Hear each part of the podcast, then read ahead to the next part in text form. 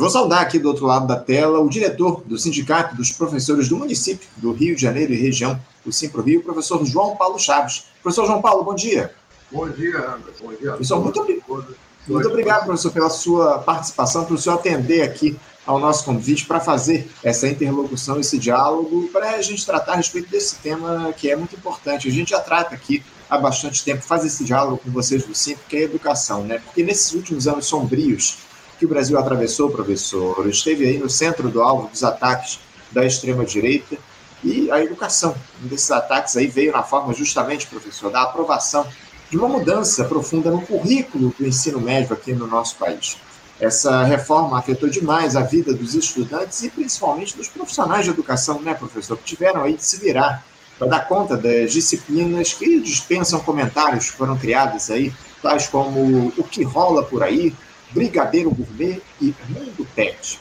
Enfim, para discutir os prejuízos que o novo ensino médio trouxe, especialmente para os profissionais de educação, professor João, será promovida aí na próxima segunda-feira pela Comissão de Trabalho da Câmara dos Deputados uma audiência pública que terá o título Impactos do novo ensino médio na vida dos trabalhadores e das trabalhadoras da educação do Estado do Rio de Janeiro.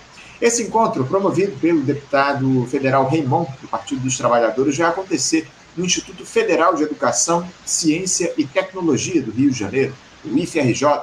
Fica na rua Senador Furtado, número 121, no bairro do Maracanã, zona norte aqui da cidade. E vocês do Simpro estarão por lá nesse encontro, vão participar dessa audiência pública. Primeiro, professor João Paulo, eu gostaria de ouvi-lo sobre é, a audiência pública propriamente dita, as expectativas para essas discussões, quem é que vai participar desse encontro. É um tema que precisa ser levantado ainda mais com essa revisão da reforma que foi proposta pelo governo federal, não, professor? É, o, Anderson, é, a questão do, da reforma do que o pessoal chama de novo ensino médio, né? Na, no fundo, isso é parte de um projeto muito mais amplo, né? muito mais amplo. É, se a gente observar e o que vem acontecendo no ensino superior privado, não só no Rio de Janeiro, mas no Brasil inteiro, é isso. Com a expansão extraordinária da educação remota, né, é, nós vamos observando a, a, a, universidade deixando de cumprir sua principal função, que é a produção do conhecimento. E isso é, tem suas consequências para o próprio país você deixa de produzir conhecimento e se torna periférico, cada vez mais periférico, importando esse conhecimento. Isso está acontecendo é, no ensino superior privado. Né? E as universidades públicas, elas ainda representam um polo de grande resistência e que foram muito atacadas nesse período que nós é, saímos desses quatro anos. Né? E em relação ao ensino médio, é isso. Né? A, a, o novo ensino médio ele leva a uma precarização do trabalho dos professores e professoras. Não é? É, é uma, é, é, eu, eu, até me lembro, quando eu falo isso, da Lei 5.692, uhum. ela de 1971, com Jarbas Passarinho, é, que criou o ensino profissionalizante, que era uma mentira, né? que, na verdade, as pessoas nem, nem tinham aulas de profissionalizante nas escolas, era uma grande mentira, né? Isso reduzia muito a, a, o conteúdo. Então, a precarização é um problema que vai ser colocado. A questão da, do aprofundamento das diferenças sociais, porque, evidentemente, a escola pública ela vai sofrer um impacto enorme com essa reforma. Quer dizer, você não vai dar condições para que esse aluno tenha acesso a conteúdo. E quanto mais você reduz conteúdo para esses alunos, mais você dificulta o ingresso na universidade. Quer dizer, é o Brasil retornando ao passado. No fundo é isso, é o Brasil retornando ao passado, aonde a, a, a, uma boa parte ou a maior parte da população não, tem, não teria acesso ao ensino superior. Então essa é uma questão muito séria, né? que tem que ser tratada. A precarização, outra questão que eu acho que tem que ser discutida, porque isso está ligado a interesses empresariais.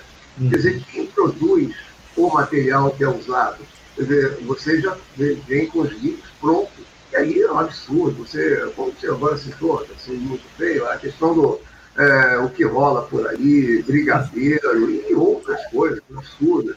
E com isso você tira o conteúdo. Então, quer dizer, é algo que nós temos que discutir e discutir muito. Aliás, alguns até falam, ah, mas vocês estão criticando é, mas então vocês concordam com isso aí? Não, ninguém concorda com isso aí. Mas tem que haver é, uma, um amplo debate da sociedade, tem que chamar os professores especialistas para estabelecer um amplo debate, e aí sim é observar qual é a política que nós vamos seguir. Mas não é a, a, adotando algo que já tem com o governo Temer e que interessa a, aos grupos empresariais e a, a interesses internacionais também. É isso, Anderson. É, não tenha dúvida. O que está em jogo aí são os interesses, acima de tudo, da, da educação, da, da população que, que tem acesso à educação pública no nosso país. E a gente precisa fazer a defesa desses interesses, senão privilegiar os grandes empresários da educação, enfim, essa é a discussão que está colocada. Agora, professor, adiantando um pouquinho o tema lá da audiência pública, eh, quais os impactos na avaliação do Simpro que o, o novo ensino médio trouxe na vida dos profissionais de educação? Que tipo de dificuldades têm sido apontadas por esses profissionais? Olha, o Anderson, é, eu posso dizer o seguinte: eu tenho relatos, uma vez segundo alguns relatos, por exemplo, você vai dar aula de empreendedorismo. Então, imagina, você é um professor de história dando aula de empreendedorismo, ou um professor de física dando aula de empreendedorismo. Isso é, é uma piada, né? Então, você recebe o material pronto e, e coloca isso. Quer dizer, e é, aliás, material que, de conteúdo duvidoso. Conteúdo duvidoso. Então, não existem, por exemplo, é, profissionais é, preparados para isso. Então, você utiliza o professor de história, de geografia, de física, matemática, biologia. É, esse é o impacto, né? É um faz de conta. É uma mistura, é uma mentira, né?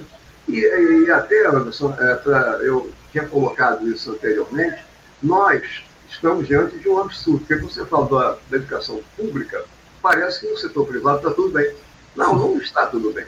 É, você tem uma ideia, essa questão da diferenciação social, algumas redes, grandes redes de, de ensino, na educação básica né, e para ensino médio, aqui no, no Rio de Janeiro, eles eh, colocam preços diferenciados para cada colégio, cada é, é, filial dentro dos bairros. E vão uhum. por aí. E o mais interessante é que o conteúdo também muda. Quer dizer, para uma, você tem na Zona Sul a preservação do conteúdo, e na outra você corta. Quer dizer, então esse corte ele vai se dando, vai atingindo também a classe média, a classe média baixa, que tem um preconceito enorme em relação à escola pública. Então, às vezes, você coloca o filho numa escola particular, achando que é muito boa, e na verdade não. Né? Então, é isso. Quer dizer, além da precarização do trabalho do professor, nós temos aí o aprofundamento, eu repito, das diferenças sociais. É um negócio muito sério.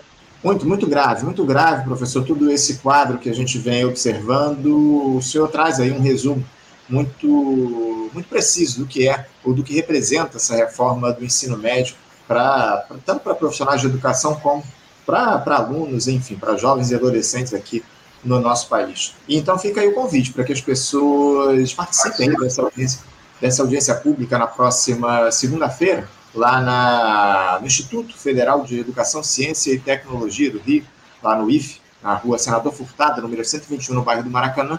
Esse, essa audiência pública promovida pela Comissão de Trabalho da Câmara dos Deputados, com o título Impactos do Novo Ensino Médio na Vida dos Trabalhadores e das Trabalhadoras da Educação do Estado do Rio de Janeiro. Próxima segunda, então, nós teremos esse encontro lá dos, dos profissionais falando, tratando desse tema. Agora, professor, eu, eu queria mudar um pouquinho de assunto, porque eu fiquei sabendo que no último dia 17, professores e professoras da educação básica do setor privado, a, a, setor privado eles aprovaram em assembleia, por unanimidade, a proposta negociada de reajuste salarial para toda a categoria deste segmento. O índice de 5,5% retroativo ao mês de abril de 2023, acrescido de um abono de 13%, assim escalonado: 5% em agosto, 5% em setembro e 3% em outubro. Ficou estabelecida também a manutenção de todas as cláusulas sociais da atual Convenção Coletiva de Trabalho na íntegra. Foi acordada uma nova reunião paritária com, um primeiro encontro aí em 9 de agosto para discutir alguns temas ainda pendentes e postos à mesa do interesse da categoria, tais como uma semana comum a todas as escolas durante o recesso de 14 dias no mês de julho, o aumento em dias de licença para gala, luto e paternidade, remuneração da hora atividade, aumento do tempo de estabilidade em 30 dias, além do já previsto na convenção coletiva atualmente de 90 dias, enfim. Professor, essa era uma discussão aí que já vinha se arrastando há algum tempo. O acordo salarial é sempre muito difícil de sair na educação, professor, e eu gostaria de ouvir a respeito dessa, dessa aprovação pela categoria do acordo salarial. A proposta ficou muito longe da reivindicação inicial da categoria. Dá para dizer que foi uma vitória dos professores esse acordo acertado, professor? Anderson, é, até respondendo o que você questionou antes, é, na verdade há uma diferença, sim, do que a gente estava pedindo, do que foi acordado, né?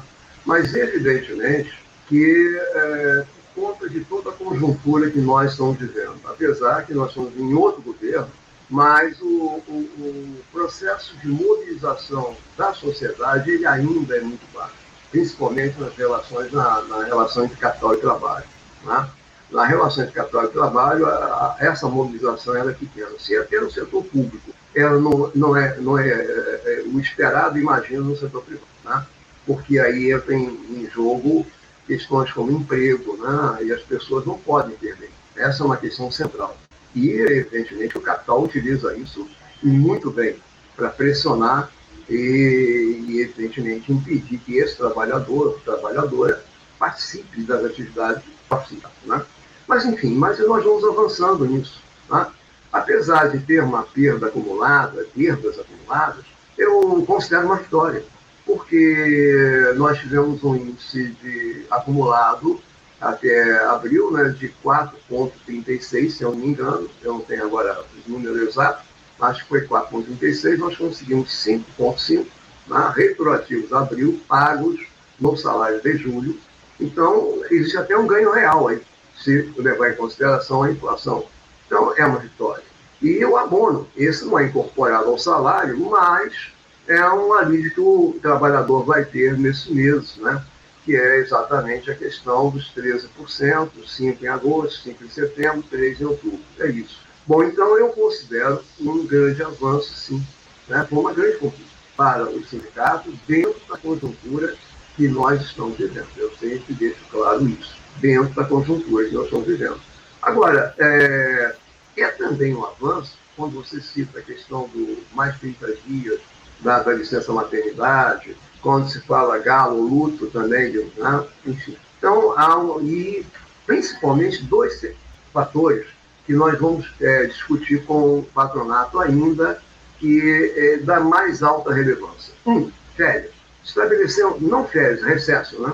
no meio do ano, julho. Porque o que acontecia até então é que o professor tinha cinco dias numa escola de recesso, na outra tinha dez, e ele nunca conseguia bater. Conclusão, ele não tinha recesso ele não tinha recesso. Então, essa é uma questão muito séria. Então, há uma, há uma, uma mesa paritária para se debater essa questão e se chegar a um consenso e unificar esse recesso de juros. Essa é a proposta. Agora, outra coisa que aí sim eu considero muito importante, o Anderson, talvez vocês não tenham noção, e, e, o público não tenha noção, está acontecendo uma coisa incrível. É, aqui no sindicato nós ainda não quantificamos por semana quantas pessoas ligam para o sindicato pedindo auxílio para orientá-los como pedir demissão. Interessante isso, né? Eu falei agora de manter emprego, mas há um número imenso de professores. E olha, aí não é um, um colégio de beira de rua, de fundo de quintal, não. São colégios grandes. E dizendo o seguinte, que eles não aguentam mais a carga de trabalho.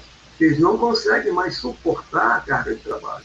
Você imagina com a inclusão, por exemplo, é, algumas escolas têm cinco ou seis alunos com laudo médico e um ou dois mediadores, e o professor tem que se virar nisso tudo.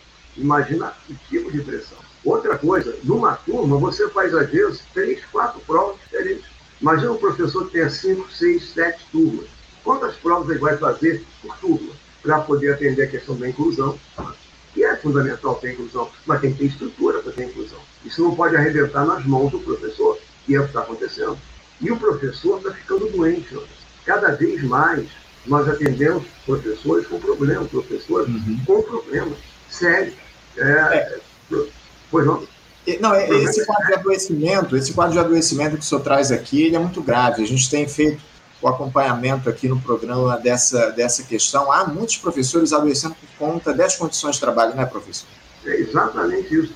Por isso que eu, eu, eu quis realçar essa questão, porque cada vez mais é, nós temos que melhorar as condições de trabalho.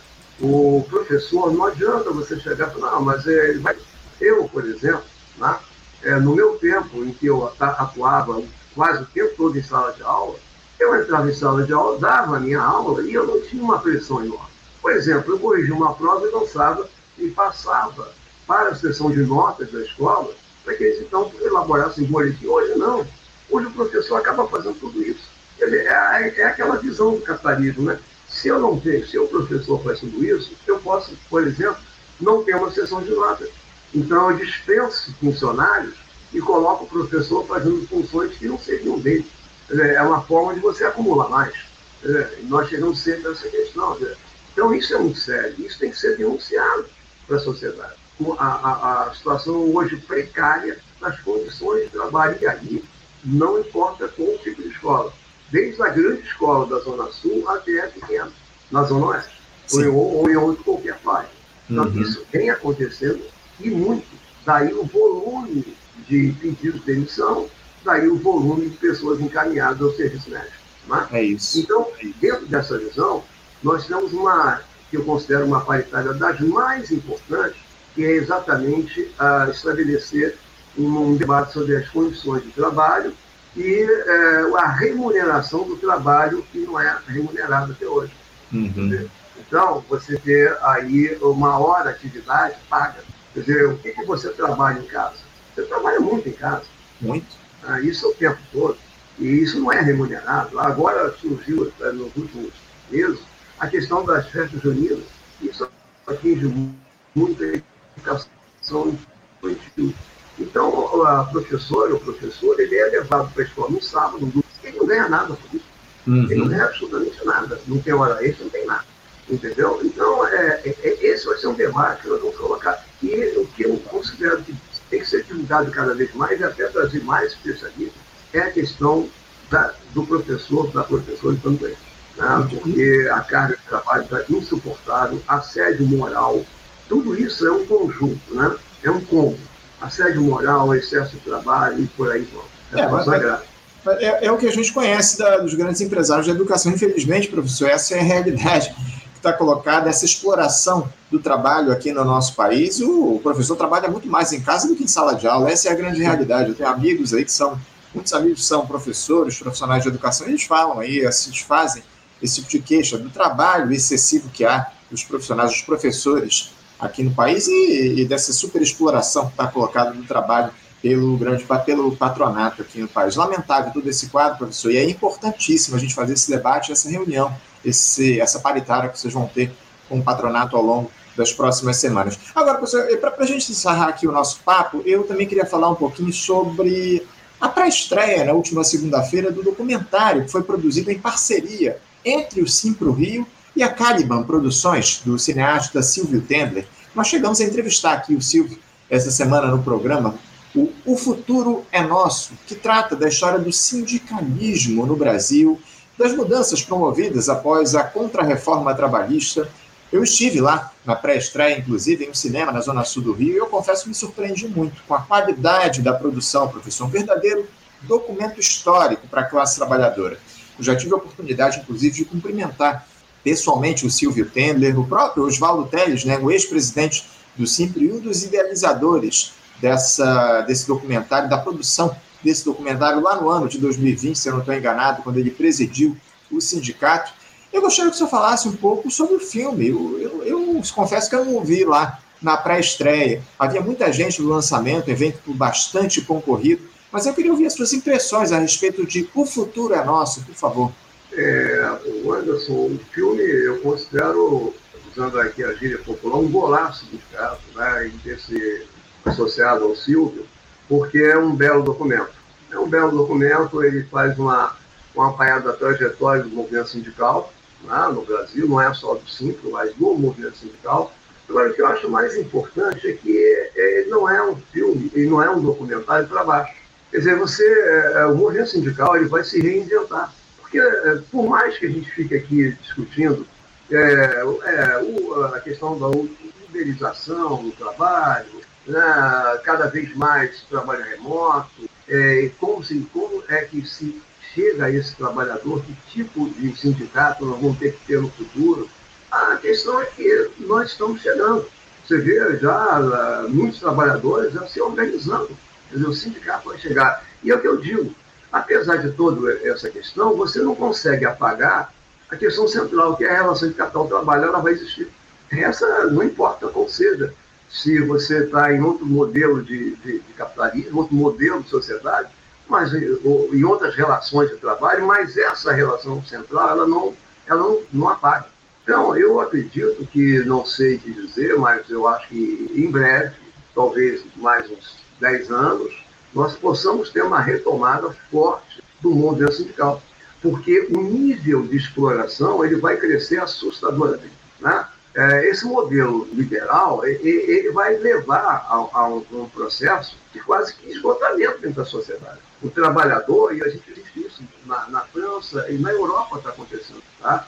Quer dizer, já existem é, é, é, movimentos que estão percebendo que esse avanço liberal ele vai levar a um nível de, de, de exploração e, consequentemente, perda de direitos assustador. Isso eu tenho certeza que vai ser também um combustível para realimentar essa questão do movimento sindical no mundo, não é só no Brasil, no mundo.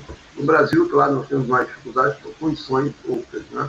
O Brasil ainda vive como se estivesse vivendo o período colonial, estava assistindo agora há pouco a sua entrevista, né? É, nós ainda temos uma classe dominante que age como um grande proprietário de terra, que age como um senhor de engenho. Esse é um, é, é um dado alarmante, né? É um dado alarmante. Nós tivemos é, um golpe em 64 que foi, de certa forma, para privilegiar esse tipo de situação. Tivemos um golpe em 2016 que é isso, né? quando eu fico ouvindo o negócio da, da chamada fonte para o futuro, né? Era uma destruição de direitos, quer dizer, é, é uma, é, é uma barbárie, né? estabelecer a barbárie. Dizer, mas o Brasil aí tem, tem mais, mais campo para percorrer, porque uhum. isso nos acompanha há muito tempo. Né? O, Brasil, o Brasil parece que não, ainda não conseguiu se desprender do passado.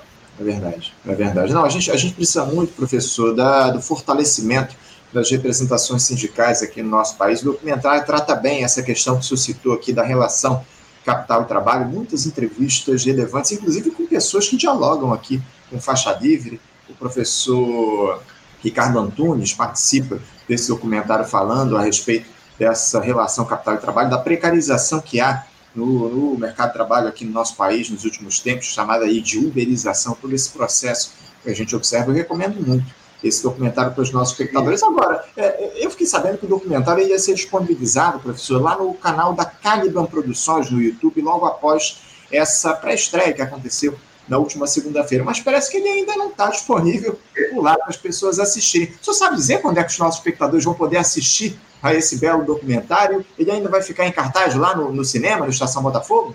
Anderson, eu não tenho essa informação, não, tá? Não hum. tem como te passar essa informação que eu não, não tenho, não conversei ainda com ninguém sobre essa questão como vai, uhum.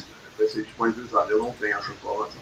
Desculpe, não, mas não tenho essa informação. É, pois é, porque é, a gente, o, próprio Silvio, o Silvio Tendler, disse aqui na entrevista para a gente na segunda-feira, quando a gente fez o, o lançamento, falou sobre a pré-estreia, que o documentário ficaria disponível lá no canal da Caliban Produções. Inclusive, um, um, espectador nosso questionou aqui recentemente a respeito disso. Vou até acessar aqui o canal da Caliban para ver se, se, de repente, hoje já foi disponibilizado o filme, porque até ontem, até ontem não, não havia nada. Deixa eu dar uma olhada aqui, é, por enquanto, ainda não. De toda forma, a gente vai continuar acompanhando e a gente anuncia aqui para os nossos espectadores, divulga aqui quando o filme estiver disponível para acesso. Qualquer coisa que a gente saiba também, comunicamos.